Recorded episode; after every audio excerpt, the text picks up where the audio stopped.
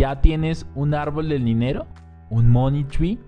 ¿Un árbol que todo el tiempo te esté produciendo flujo de ingresos y tú vivas tranquilamente? No. no es ciencia ficción. Lo sé, lo sé. Puede parecer que es ciencia ficción tener varias fuentes de ingreso que te están llenando la vasija y que te están llenando la cuenta bancaria. Pero no es así. Bienvenido a La otra mirada del éxito. Un podcast dedicado a enseñarte la metodología que hay detrás del Money Tree, una metodología que creamos para crear varias fuentes de ingreso que se ayudan entre sí para que puedan crecer muchísimo más rápido. Cambiaremos nuestra mentalidad consciente y subconsciente. Por supuesto te vamos a dar herramientas para que puedas construir varias fuentes de ingreso y por supuesto puedas construir tu árbol del dinero. Este podcast, La otra mirada del éxito, cuando llegue a su episodio número 100, va a transformarse y va a cambiar a Money Mastery Podcast. Invertir en bienes raíces no debería ser complicado, sin embargo lo es. Hoy les voy a enseñar algunos truquitos con algunos amigos sobre el tema de bienes raíces que van a estar de locos. Hola Dani, ¿qué más? ¿Cómo vamos? Excelente, ¿tú cómo estás? ¿Qué tal todo? Muy bien, muy bien, con toda la energía, vamos es con toda. ¿Qué más Dani? ¿Cómo estás? Excelente, feliz, ¿tú cómo estás? Acá estamos bien feliz de estar acá compartiendo con ustedes, los admiro profundamente a cada uno. Em, quisiera, quisiera para eh, presentarnos que Juan nos compartiera un poco de quién es, un minutico de, de, quién es, qué hacía antes, qué hace ahora, y luego vamos con Sergio. Juan. Bueno, eh, pues les cuento, yo de profesión soy ingeniero mecánico, eh, ahorita que estamos hablando del tema de trabajo, de cumplir un horario en algún momento de mi vida lo hice por 5 o 6 años aproximadamente, pero empecé a invertir en, propiedad raíz y me di cuenta que con uno o dos negocios que hacía al año eh, obtenía casi la misma, los mismos ingresos que obtenía en un trabajo bien remunerado porque pues eh, tenía un, salario profesional, cargo de jefe, y, pero me daba cuenta que con dos o tres negocios lo hacía yo, pero, pero es que es, es, muy fácil, pues dos, hago dos negocios y me gano todo lo que me gano todo un año trabajando en una empresa buena, que trabaja en una de las empresas más, más grandes del país. Y yo dije, no, definitivamente por aquí es, empecé a especializarme en temas de propiedad raíz, me formé como evaluador porque dije, no, yo primero que todo tengo que tener un buen criterio en el momento de seleccionar los, los inmuebles en los que voy a invertir. Entonces hice toda mi formación como evaluador y eh, probé en varios tipos de inversiones de propiedad raíz. Finalmente me decanté más por la inversión en proyectos inmobiliarios. Seguramente ahorita pues vamos a tener la posibilidad de hablar un poquitico por qué escogí esa opción. Eh, en este momento tenemos más de 32 inversiones en proyectos inmobiliarios vigentes en este momento y 80 desde que iniciamos hace 12 años y lo que hacemos es enseñar a las personas a invertir en proyectos inmobiliarios eh, a través de mi comunidad. Cool, cool Juan, gracias, gracias por compartirle. Mira, ingeniero, yo también soy ingeniero y y el mundo de los bienes raíces literal te cambia la vida y, particularmente Sergio también es ingeniero. Cuéntanos un poco de qué hacías antes y qué haces ahora, Sergio. Pues Dani, mi, historia es un poquito similar a la que nos, eh, nos comenta Juan. Sin embargo, eh, yo me decidí por el lado de las rentas. Eh, me di cuenta de que en un momento mi vida estaba absolutamente quebrado, había perdido muchísimo dinero muchísimo dinero, además de haberlo perdido, tenía muchísima deuda. Entonces comencé a estudiar, comencé a, investigar y me di cuenta que la riqueza se, construía a través de los bienes raíces. Es ahí cuando eh, eh, con, una, con una habitación que teníamos con mi esposa, un apartamento que estábamos a punto de perder, comenzamos a rentar esa habitación y decidimos pues eh, rentar esa habitación por, por Airbnb de ahí para adelante, pues todo fue fortuna, todo fue bendiciones. Y salimos de ese apartamento y, rentamos no solo esa habitación, rentamos ese apartamento, ese flujo de, caja que nos dio ese apartamento. Eh, lo utilizamos para seguir invirtiendo, eh, apalancándonos con los bancos, apalancándonos con los propietarios. Eh, seguimos comprando propiedades y pues, pues la historia, pues para no ser tan larga, Dani, pues eh, hoy tenemos un portafolio inmobiliario que nos permite vivir de la renta, pues bastante importante. Hoy tenemos más de, no sé cuánto me amor, no sé, tenemos muchas, bastantes propiedades que nos permiten vivir, vivir de las rentas de manera tranquila. Quiero, quiero, preguntarle a, quiero preguntarle a todos los que están conectados quienes quisieran tener ese, ese, ese problema de memoria que acaba de tener Sergio. Es como, ¿cuántos apartamentos, cuántas rentas? Y lo más bacano del tema es que yo te conozco casi que cuando estaban iniciando y, conozco tu historia. Cuando estaba quebrado, pues que tú me conociste cuando estaba quebrado.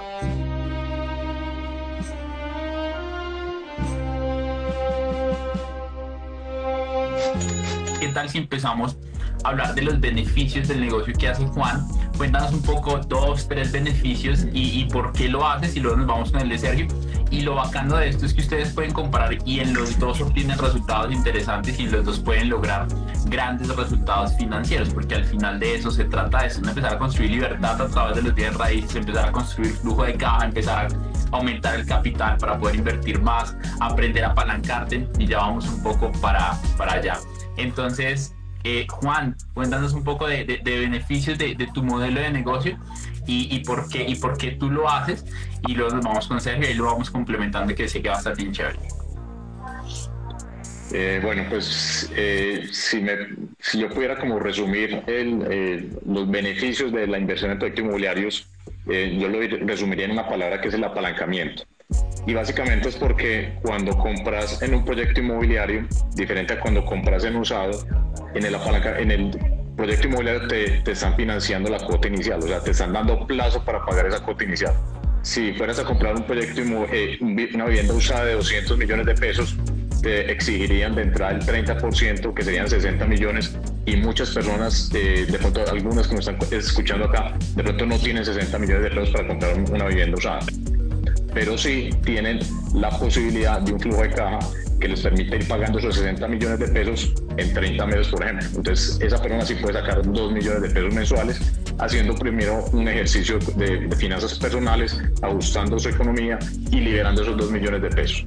Al liberar esos 2 millones de pesos, la persona va construyendo un patrimonio de 60 millones de pesos durante todo el pago de la cuota inicial, pero no se quedó solamente con ese ahorro. Realmente el beneficio está en que durante todos esos 30 meses ese proyecto que compró en 200 millones de pesos pudo llegar a valorizarse alrededor de eh, fácilmente el 10% anual, equivalente a, más o menos a 240, 250 al final. Entonces, la persona en algún momento ahorró 60 millones de, de, de capital y tiene una plusvalía, una valorización de 40 50. Entonces, creció su patrimonio de gran manera y a mi juicio esa es la, una de las grandes ventajas. Adicionalmente, otra de las ventajas es el tema del tiempo, de que no nos demanda mucho tiempo. Pues yo tengo 32 inversiones actualmente y, y no me he enloquecido y realmente es fácil porque realmente mi, mi, mi, mi preocupación o, lo que me toma el tiempo es mes a mes y voy con mis tarjetas de mis proyectos, las pago en el banco si lo quiero hacer presencial o por internet lo puedo hacer y listo. Y ya obviamente es estar pendiente en el momento de la entrega de los apartamentos, estar ahí atento, gestionar créditos o mejor aún ceder derechos, que es la mejor alternativa que uno puede llegar a hacer, evitar ese tema de escrituración que son tan costosos y cuando hace ese ejercicio la rentabilidad se, vuela, se tira al cielo. Es una cosa impresionante. A mí, me preguntan mucho, Dani, ahorro en dólares, ahorro en Bitcoin y yo les digo, ahorren en bienes raíces. Y la mayoría no entienden cómo hacerlo. Y tú acabas de plantear una opción interesante, eh, Juan, y ahorita vamos a la, perspectiva de ser que sé que también está, está, está bien bacana porque se complementa un montón y es, ¿por qué, por qué ¿por qué le recomendarías a la gente empezar como a proteger su capital en, en, una inversión como un apartamento sobre planos, Juan? Pues, pues, realmente yo, yo esa es la opción que conozco, ¿cierto? Eh, he hecho algo de pronto de, compra, por ejemplo, en remates, no he incursionado en Sergio, de hecho me gustaría, y seguramente acá con los datos de Sergio, porque también quiero diversificar y me parece que el modelo de, de arriendo por plataformas es una buena opción y en ese momento pues ya tengo el capital para hacerlo. Seguramente Sergio también va a quitar muchos mitos que, puedo tener al respecto, pero, pero eh, la, inversión en, propiedad raíz es algo tangible, es algo que, que uno puede ver, que puede tocar. He tratado de mirar otras opciones, pero aquí me siento muy cómodo y yo creo que de aquí no, no me voy a mover. Los negocios en propiedad raíz yo creo que están desde los comienzos de la humanidad, pues eso desde un principio en las cavernas. Algunas veces me puse a estudiar un poquitico del tema y menciona que desde las cavernas ya se empezaba a ver el tema de la negociación de la propiedad raíz. O sea, las personas que estaban más adineradas pueden estar más adentro en la caverna, los que no las alcanzado están más afuera, con, con la expectativa de los depredadores que pudieran llegar por esas cosas como ese estilo. Entonces, realmente esto no es algo que se inventaron recientemente. Esto viene desde hace mucho tiempo y tiene mucho tiempo para quedarse. Hay una pregunta que yo te quería hacer y es, ¿lo manejas como persona natural o como persona jurídica? Muy buena pregunta. Yo lo manejo como persona natural porque hay unos beneficios tributarios muy importantes eh, que no tienen las personas jurídicas. Entonces yo lo que hago es que las propiedades me las reparto con mi esposa, de pronto involucro a miembros de mi familia también para que queden en cabeza de diferentes, de diferentes personas desde el punto de vista tributario tiene muchos beneficios, cuentas AGC, pensiones voluntarias, eh, tiene uno más flexibilidad y, no se enreda tanto la vida. Lo que decía ahorita, el tema del tiempo para mí es fundamental y, no quiero quedar con más trabajo que el que tenía cuando era empleado, sino que cosas manejables, el poder de lo simple. Por eso es que me gusta tanto. Eh, de pronto ya en algún momento tendré que pensar en otro esquema, pero por lo menos en el momento que estoy me siento como haciéndolo como persona natural. Cool, cool, me encanta. Aquí estoy tomando cositas y puntos importantes.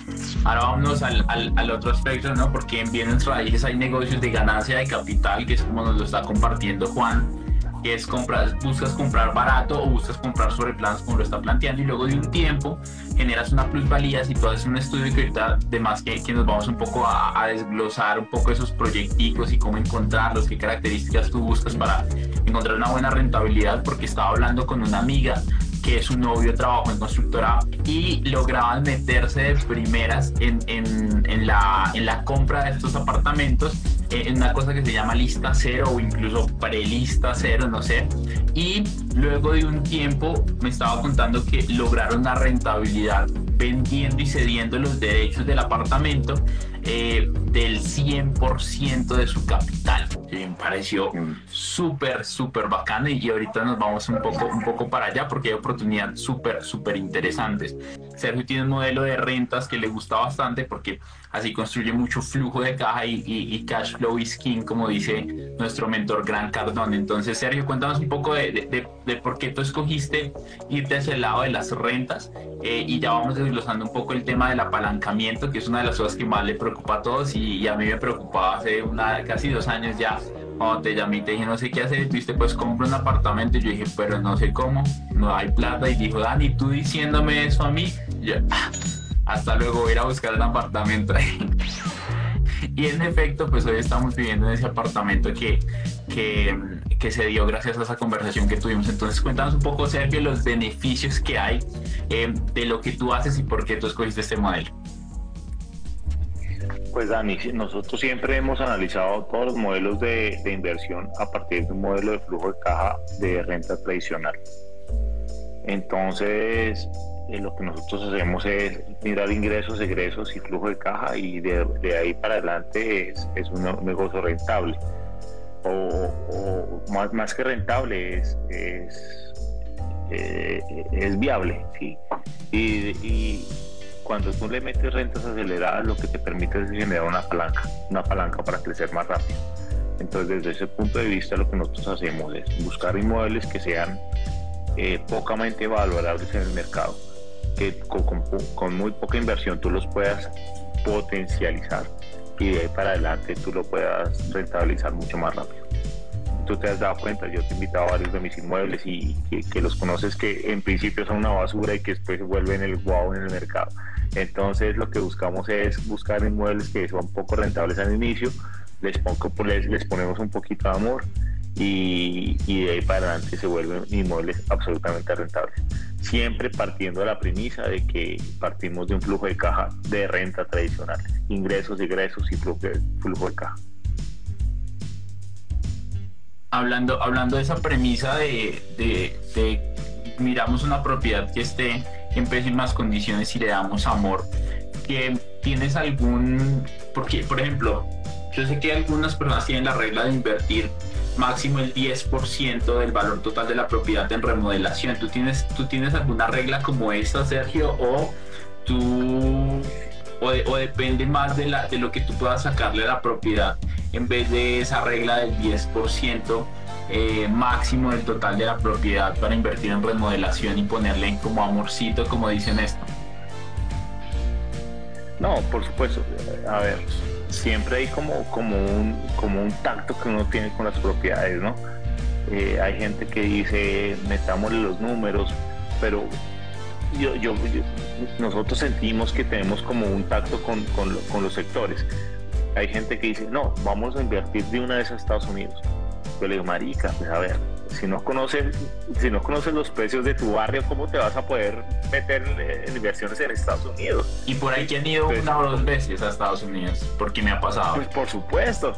Entonces, eh, nos ha pasado una cosa muy curiosa que pues muchos de nuestros inmuebles son en nuestro mismo edificio, después en nuestro mismo barrio y después en nuestra misma zona. Entonces, eh, eso hace mucho feeling con, con, con, tu sector, ¿sí? Entonces, por eso te digo, ¿cómo pretendes invertir en Europa o en Estados Unidos si ni siquiera conoces tu barrio, ¿sí? Entonces, eh, eh, cuando, cuando, tú, cuando tú sientes, cuando tú vives, cuando tú conoces tu zona, pues tú, tú lo manejas. Entonces, te pueden, incluso tú puedes conocer tu vecino. De hecho, yo, yo he comprado inmuebles de mis, de mis vecinos, Dani porque ya tienes los números en la cabeza, tú conoces el sector, tú conoces cómo te mueves. Entonces cuando te dices, pues puta, pues tienes un universo tan grande, pues comienza por comprarle, comprarle a tus vecinos, hermano. Vean, eh, hace unos meses estuve, estuve en Orlando y, me fui a ver unos apartamentos allá y la verdad es que cuando te empiezan a pintar las cosas allá y depende quién te lo esté pintando, porque hay vendedores y brokers inmobiliarios muy bravos en Estados Unidos porque allá es una carrera inmobiliaria, o sea, allá es una carrera profesional que estudias un par de añitos y, son muy tigres para vender, entonces, eh, y además agregarle como ese, esa calidez que tenemos los latinos, entonces, realmente sentarte con un latino que sea un broker y que te quiera vender, eh, téngale miedo porque probablemente sale como una propiedad que, que ni siquiera dimensionas eh, lo que podría llegar a ser y, el, retorno de la inversión del apartamento que me planteaba esta persona alrededor de, del 5% eh, anual yo le dije que estaba buscando rentabilidades mucho más grandes y que en Colombia pueda conseguir el doble de rentabilidad. Y vean lo que me dijo eh, la, la, la, broker que, que, que, por eso me encanta también a mí retarme y escuchar a vendedores muy buenos porque entonces me dijo sí claro pero es que el peso cada vez cuesta menos respecto al dólar y tu inversión en dólares probablemente se pueda valorizar muchísimo más de lo que se valoriza en pesos y yo qué buena respuesta. Entonces tal vez no es el, es el 5% en dólares, pero tal vez es el 7, tal vez es el 8, sumándole el factor de que está en dólares. Entonces vean, vean lo interesante de esto, pero voy súper alineado a lo que acabo de decir Sergio, es pero si realmente a veces ni siquiera puedes controlar lo que pasa en tu país, lo que pasa en tu barrio, lo que pasa en tu edificio, ahora imagínate tener un problema en un apartamento en, otro, en otra ciudad, ahora en otro país, si ni siquiera sabes hacer las cosas en, tu país. Entonces, eh, si vas a empezar, pues empieza por donde tú estás hoy mismo. Ayúdame a compartir esto con dos, con tres amigos, familiares que tú creas que les pueda interesar esto. Eh, porque ayer hablaba con alguien y le decía que, que, a mí me frustra de sobremanera y sé que, y sé que con ustedes compartimos como, como esta bonita ocasión es que me frustra de sobremanera ver cómo familias, ver cómo personas sufren por no tener suficientes recursos, porque no conocen estos truquitos financieros, porque no conocen cómo apalancarse, porque ven muy jodido ganar muchísimo más dinero y en verdad me frustra de sobremanera ver cómo, cómo la gente lucha por el tema financiero porque yo he estado ahí, mi familia ha estado ahí, tengo familiares que han estado ahí y que todavía están ahí y me parece muy triste eso, entonces por eso mi misión y mi propósito es que un millón de familias colombianas en un par de años sean prósperas financieramente porque imagínate un millón de familias cómo podrían impactar si cada familia impactara una o a dos personas, serían dos, tres millones de, personas y de familias que están impactadas. Cada uno tenemos el propósito de impactar muchísimas familias y donde fuera así, Dani, este país fuera diferente, porque no se trata de los gobiernos, no se falta de la política. cada uno de nosotros que somos empresarios somos los que tenemos el, propósito de, de cambiar este país. Hay un tema también, y me uno a lo que dicen, y es que, que, mucho, mucho de ese conocimiento que tenemos cada uno de nosotros, cada uno en su, en su campo de experticia, de alguna forma también eh, las personas que tienen acceso o tenían acceso eran las personas más privilegiadas, ¿cierto? Entonces, como que entre ellos se lo guardaban para ellos y no hacían mucha bulla, mucho alboroto. Yo con el tema de los proyectos inmobiliarios, por ejemplo, eh, de alguna forma también trato de, de compartir mucha información porque cuando yo a visitar un proyecto inmobiliario que apenas están en lanzamiento, siempre se encuentran con, las mismas personas, o sea, los mismos que saben que es rentable, los mismos, las personas en sus supercamionetas y, y ya saben, sabían que iban a la fija, les guardaban el cupo, llegaban su primera lista, lista cero y ya.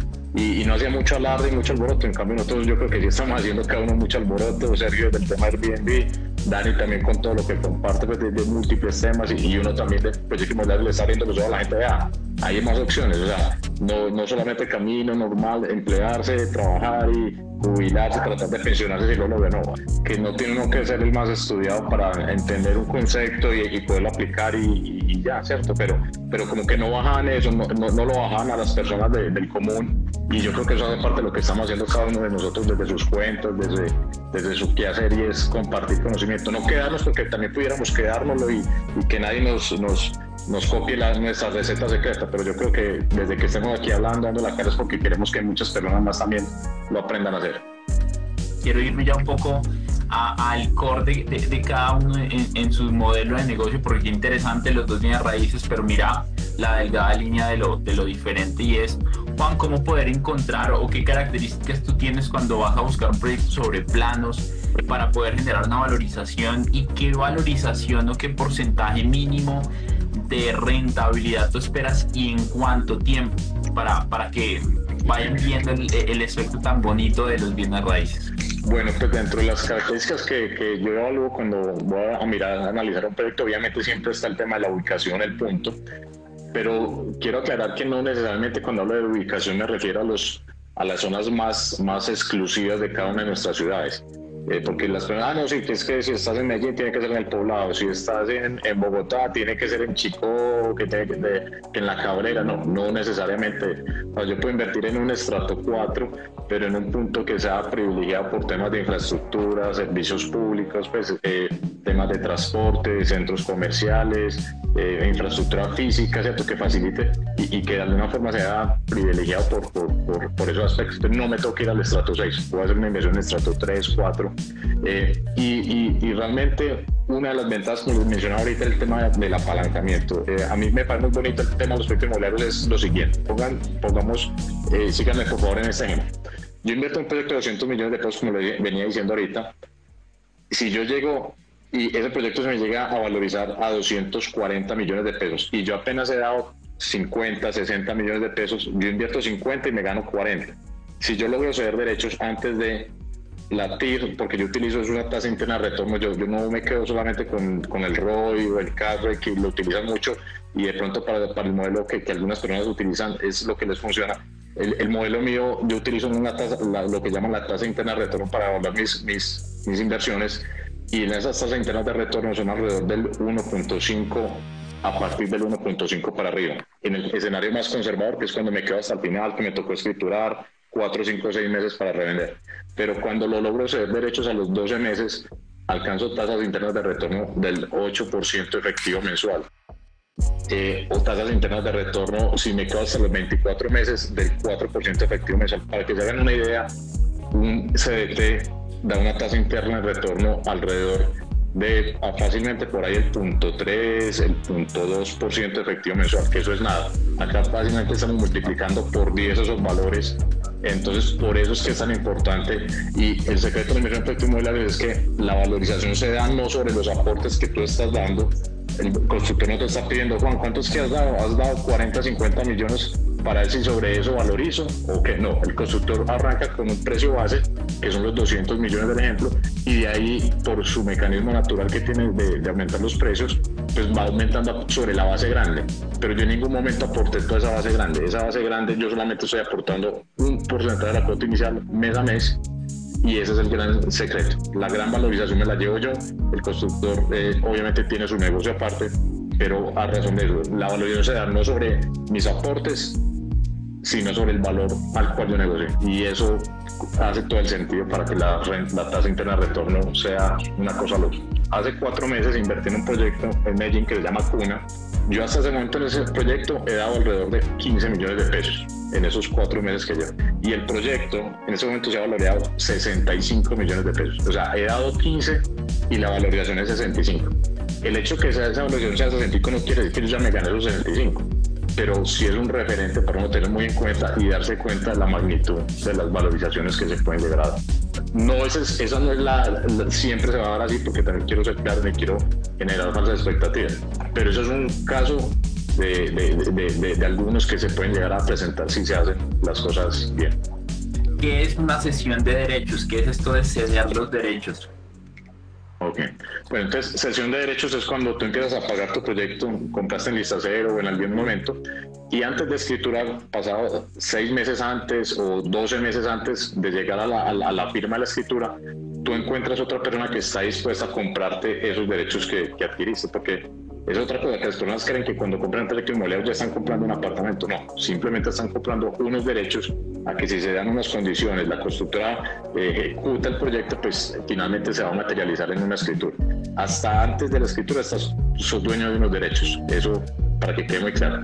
Entonces, finalmente, como su nombre lo dice, está cediendo los derechos a otra persona que se interesó en el mismo inmueble que tú tienes porque eh, obviamente lo compraste a muy buen precio, porque escogiste la mejor ubicación, porque fuiste los primeros en escoger y de pronto estás vendiendo por debajo del valor que tenga en ese momento la constructora. Si la constructora está vendiendo en 250, tú puedes vender en 245. Entonces, esa persona, en caso, de que quiera comprarte tus derechos, te tendría que dar lo que tú ya has aportado, si has aportado 40, 50 millones, más la valorización que tú determines y que se acuerde, que sea 30, 40 millones, entonces la persona te haría 40 más 30, te haría 70 millones, tomaría tu lugar en el negocio y ya la persona se sigue entendiendo con la constructora, esa es la persona que la va a escriturar y ahí ya continúa. Eso es ser derecho.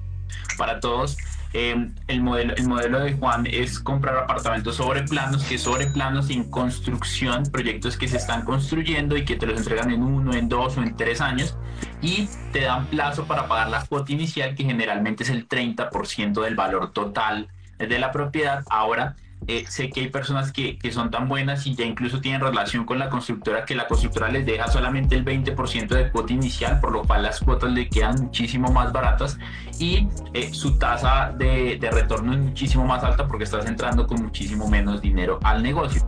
La pregunta que hace Alex Díaz, Alexa Díaz es pero si tú vendes los derechos sobre el bien, eh, sobre, sobre planos, la constructora no te penaliza. Y abro un paréntesis antes de que Juan responda y es, te dan en cuenta que algunas constructoras tienen cláusulas en las cuales no te permiten eh, hacer este tipo de cesión de derechos. Entonces, Juan, cuéntanos un poco de esto porque por supuesto que tú eres experto en este tema.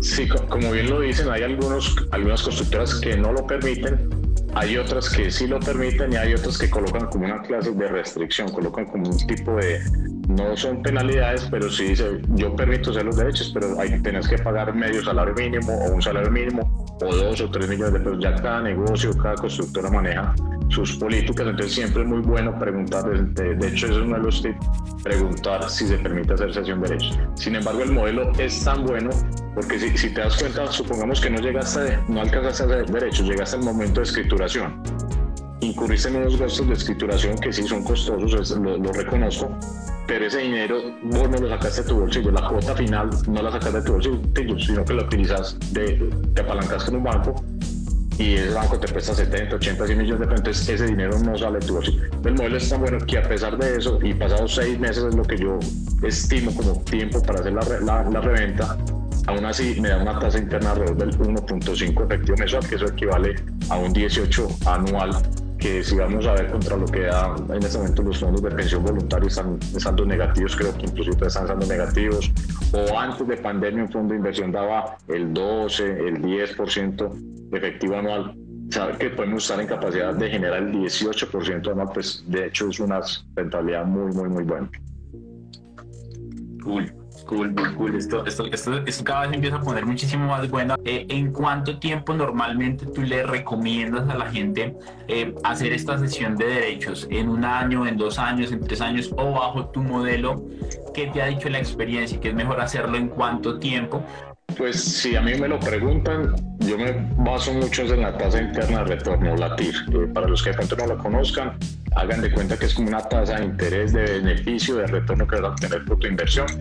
Eh, hagan de cuenta que es como lo que un CDT, cuando vas a un banco, un CDT, te, un banco te ofrece una tasa, esa tasa podría ser como el equivalente a la tasa interna de retorno, lo que te va a reconocer por el dinero que estás eh, aportando. En cuanto al tema del tiempo, entonces en esa TIR, mientras más rápida hagas la sesión de derechos, tu tasa interna de retorno va a ser más alta. A medida que lo vas dilatando más, se va disminuyendo. Entonces, por ejemplo, si, si lo hago a los 12 meses, la tasa interna de retorno es del 8% efectivo mensual aproximadamente. Si lo hago a los 24 meses, a partir del momento escritural, perdón, del momento que compré, es alrededor del 4 o 5. Si lo hago después de escriturar los 6 meses, es alrededor del 1.5. O sea, se va disminuyendo pero como les digo, aún así sigue siendo muy bueno. Si yo cediera derecho sobre ese proyecto, el ejemplo que les acabo de mencionar ahorita, yo he dado 15 millones y me estoy ganando alrededor de 60 millones. Eh, pues tengo que hacerla, no la he hecho porque yo creo que me, emocionaría demasiado cuando la haga el resultado que me va a dar eso, solamente en cuatro meses. Eso, eso es una locura. Eso puede ser una tasa interna de retorno mensual por ahí del 15 a 20%. Pues no la he hecho, pero, pero es así. Lo que pasa también es que no es tan fácil ceder los derechos. Eso también quiero que quede claro, pues para no generar más expectativas. O sea, depende de qué tanto te muevas, cómo te relaciones, qué medios utilices para promocionar tu, tu, tu venta, la venta de tu apartamento. Pues ya, ya depende mucho de cada quien, ¿cierto? Alguien hacía la pregunta de, de cómo encontrar a alguien que, que, quiera comprar esa sesión de derechos. ¿Qué le recomendarías? Como, es básicamente como vender un apartamento, ¿no? Exactamente, es, utilizar, por ejemplo, inmobiliarias, es utilizar, eh, si tienes la posibilidad, por ejemplo, si no compraste en la primera etapa, sino que compraste en una etapa posterior, el tema de los porteros, yo, no sé en Bogotá, pero creo que funciona muy similar. Los porteros se las saben todas y uno les paga un reconocimiento porque le ayuden. Eh, yo he hecho, inclusive coloco avisos en apartamentos que no es el mío, porque el punto del apartamento mío todavía lo están construyendo, pero coloco un aviso en una etapa previa y la gente me empieza a llamar, le pago a alguien para que me permita poner el aviso y la gente me empieza a llamar y yo les digo, eh, mira, espérate seis meses que me lo entregan, pero ese apartamento va a estar una belleza. Y así he vendido proyectos. La misma constructora eventualmente te puede hacerlo, te puede ayudar a hacerlo.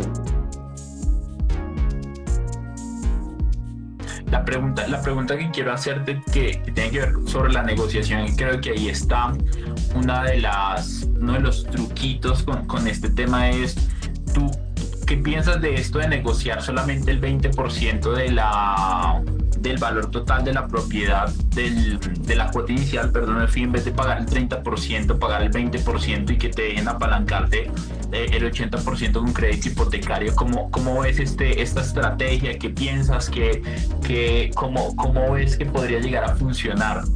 Y, y, y, por qué, ¿Y por te pregunto esto? Porque sé que entre menor sea la cantidad de dinero con la que tú entres al negocio, no solamente te va a quedar muchísimo más fácil poder sacarle rentabilidad a eso, muchísimo más dinero, por supuesto, sino que también, que aquí está, que aquí está el truquito, eh, sino que también te permitiría hacer muchísimos más negocios si tu, y si tu costo mensual es muchísimo más pequeño. Sí, Dani, lo, que dice es verdad. Mientras uno más apalancado esté, mucho mejor. Apalancarse es mientras menos dinero coloque uno en su bolsillo y más utilice el dinero, ya sea si uno pudiera llamarle dinero de la constructora o plazo de la constructora y el dinero de los bancos que le va a prestar para la, la cuota final. Lo que pasa es que finalmente el modelo de la construcción es un negocio financiero y el constructor sabe que si no va a recibir un 30% de parte tuya, sino que va a recibir un 20%, pues ese 10% lo tiene que compensar de alguna forma. Y de alguna forma normalmente es que él tiene que pedirle más dinero al banco porque está dejando de recibir un dinero de parte tuya. Entonces normalmente ellos no están tan abiertos a esa posibilidad. O si lo llegan a estar, si te van a cobrar es unos intereses por eh, financieros por ese dinero que estás dejando de dar. Pero tiene razón, o sea, mientras uno menos dinero dé, mucho más eh, alta va a ser su, su rentabilidad al, al final. Eh, hay constructores que conscientes de eso, por ejemplo, cuando tienen un proyecto muy exitoso no ofrecen el 30-70, sino que ofrecen un 40-60. ¿cierto? Entonces ya uno tiene que ser juicioso con sus cálculos, con su hojita de Excel y mirar qué tasa interna de retorno le da ese ejercicio. Algo, algo que, que, me parece muy interesante de lo que tú estás compartiendo es cómo haces el cálculo para sacarle la rentabilidad de cuánto podría llegar a valorizarse, porque tú nos dices, yo, yo, he pagado 15 millones de pesos. ¿Cuánto vale en total ese apartamento? En ese momento, en, el, en el ejercicio que te coloqué, el proyecto yo lo compré en alrededor de 397 millones y en este momento está alrededor de 460 y pico millones de pesos. Esa valorización es la misma que se encargó de dar la constructora, porque los constructores tienen un mecanismo interno en el que dicen, por ejemplo, yo vendo cinco apartamentos, subo el valor del metro cuadrado, subo 100 mil pesos o subo un millón de pesos, dependiendo como por metro cuadrado. Entonces, cuando tienen unas ventas muy aceleradas, cuando el proyecto es demasiado exitoso, las mismas compras de las personas se encargan de ir subiendo esas listas, porque para el constructor no es negocio vender toda lista cero porque eso no ser factible el desarrollo del proyecto. Ellos tienen estipulados y programados unas alzas de esos valores con tal de que el proyecto sea factible y viable para ellos. Entonces, esos 65 millones son del valor total del proyecto eh, del valor total de la propiedad. Entonces, para que lo tengan presente, Juan ha dado 15, entonces ahora vale 65 millones de pesos más. Ahí es un 10, un 15% de rentabilidad eh, mensual, que es bien interesante esta. Pero entonces ahora te pregunto, eh, ellos te dan un parámetro, pero ahora viene, viene la otra pregunta y es, eh, ¿qué tanta certeza tú tienes de que esto sí sea así? Pues la certeza es que el constructor de alguna forma tampoco se puede salir de, porque él no está solo en el sector, ¿cierto? Van a, van a haber más constructoras que están compitiendo con él, entonces el constructor tampoco puede subir y subir eh, el valor de la, de la propiedad de los apartamentos porque sencillamente sale el mercado. Si él llega y empieza a vender apartamentos a 500 millones de pesos, mientras que sus competidores para esa misma área, misma tipología, mismo tipo de proyectos, están vendiendo a 350, pues la gente le va a dejar de comprar a ellos. Entonces ellos constantemente también se están midiendo con sus pares, con sus competidores, para tratar de no salirse del mercado. Entonces normalmente las valorizaciones son, son valorizaciones eh, reales, pues valorizaciones que se acomodan como a lo que, a lo que es el éxito y la demanda que, que, que tiene el proyecto obviamente, yo no, en algún momento cuando ya ya vender, de hecho yo por ejemplo, si a mí me plantean en ese momento, eh, Juan, eh, ¿cuánto es el, los derechos? Yo les puedo decir a la persona para hacerlo bien atractivo, porque sea un negocio ganar-ganar. Eh, de esos 60, 60 millones de pesos, que si usted con 30 millones, deme 30 millones a mí. cosas de ese estilo se pueden llegar a plantear.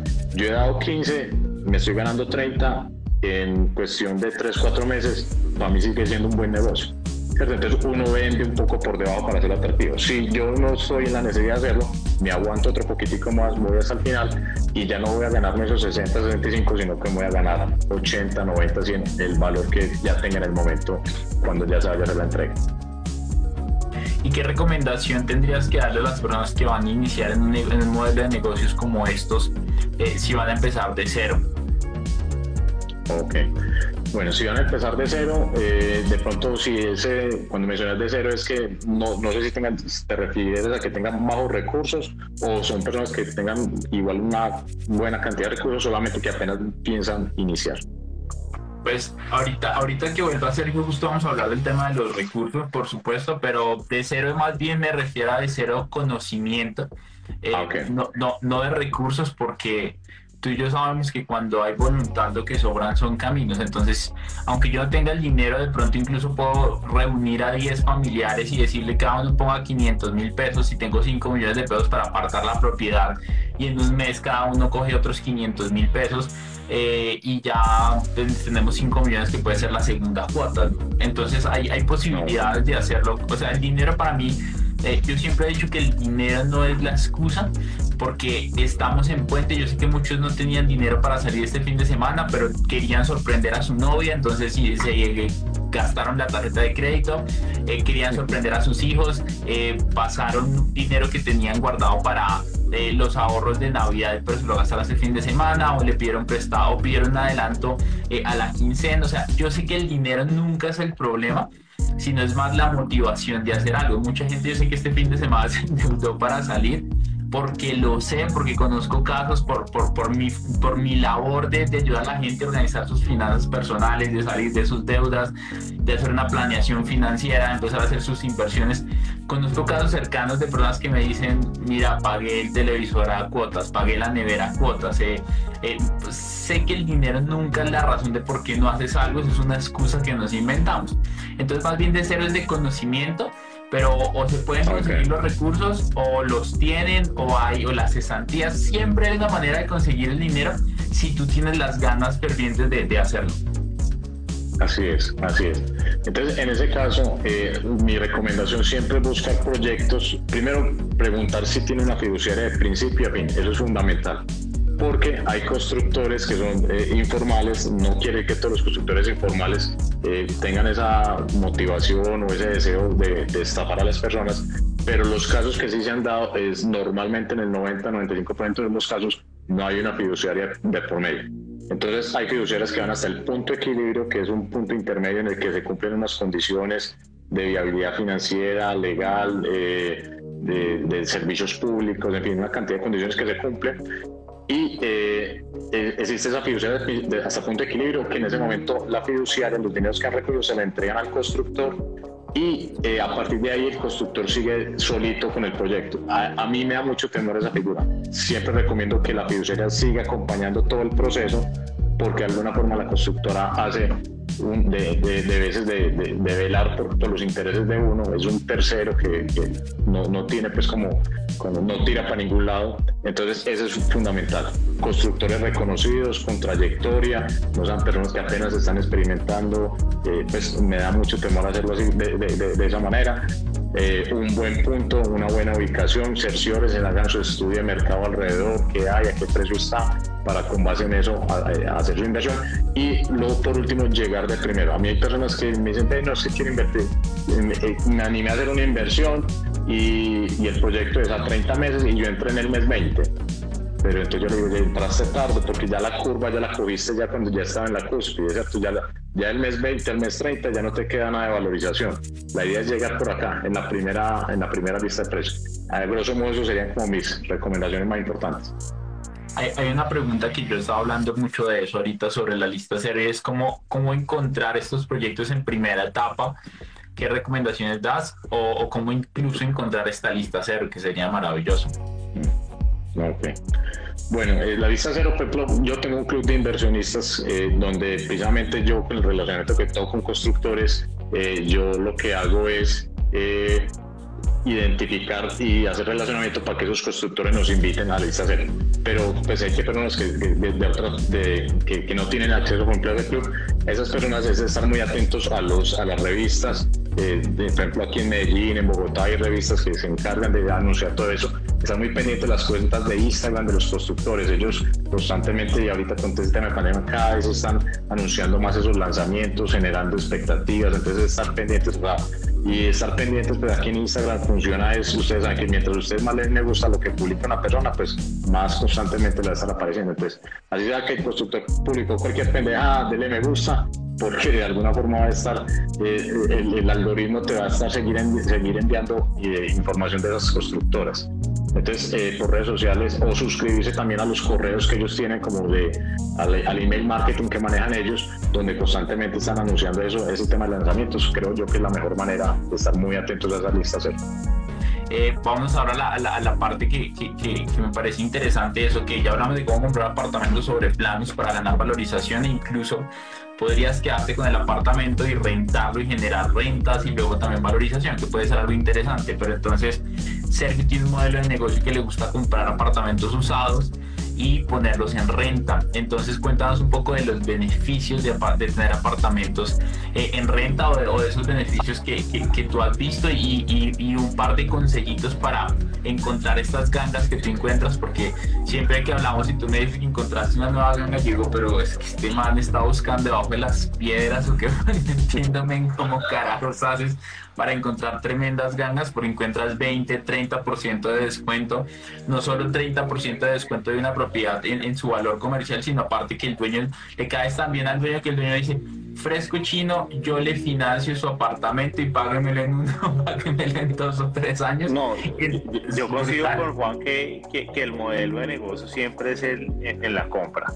En eso yo creo que estamos absolutamente alineados con Juan y que eh, el modelo inmobiliario es que tú ganas es cuando entras comprando, no cuando vendes. Entonces, eh, en el momento que tú compras con, con, buenas rentabilidades, con buenas opciones de, de, pago, con buenas opciones de financiación o con buenas, con, buenas opciones de apalancamiento. Ahí es cuando comienzas a entender un negocio inmobiliario. Entonces, independientemente del modelo que tú busques, eh, desde que encuentres la manera de entrar a un modelo inmobiliario de entrada ganando, siempre vas a tener una oportunidad de ganancia en la salida. Yo creo que Dani, ese es el, mensaje importante acá, independientemente del, del modelo que tú escojas. Si, si compras sobre planos, si compras con usados, si compras con financiación.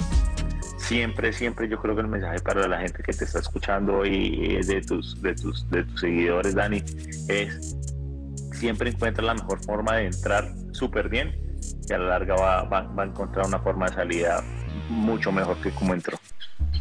Eso, eso que acabas de decir es supremamente importante para todos em, los, que, los que están en este live y, y, lo han compartido con personas que ustedes saben que les pueda interesar este tema es, y tú, lo, y, tú, y tú siempre me lo has mencionado mucho, y es siempre que entras a un negocio tienes que, antes de hacer el negocio, revisar las estrategias de salida del negocio. Cuéntanos un poco qué son las estrategias de salida y, y, qué puede encontrar la gente ahí, porque hay una oportunidad de aprendizaje muy bárbara para todos. Y sé que muchos dicen, hay que invertir y se meten a negocios y me ha pasado.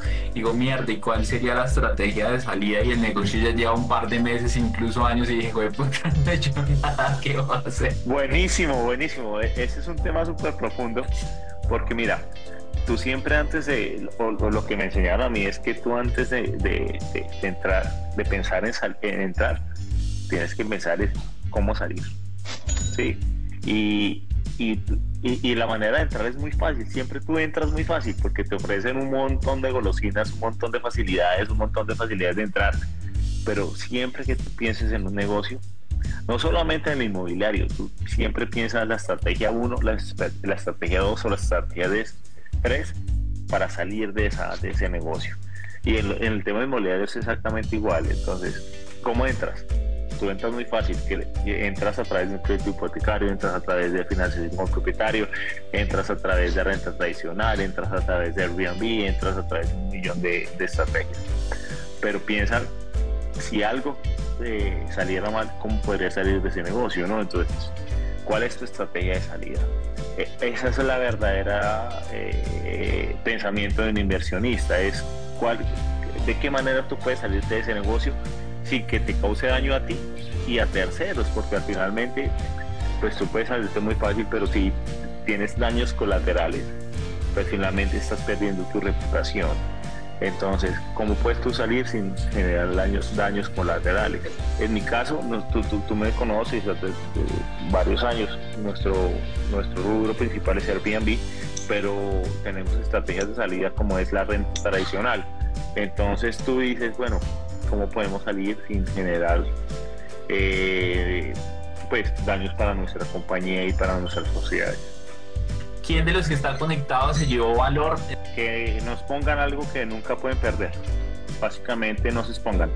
Que, que el riesgo es, que es algo que, que es absolutamente controlable y que las inversiones no son algo de riesgo. Que nunca expongan algo que no pueden perder.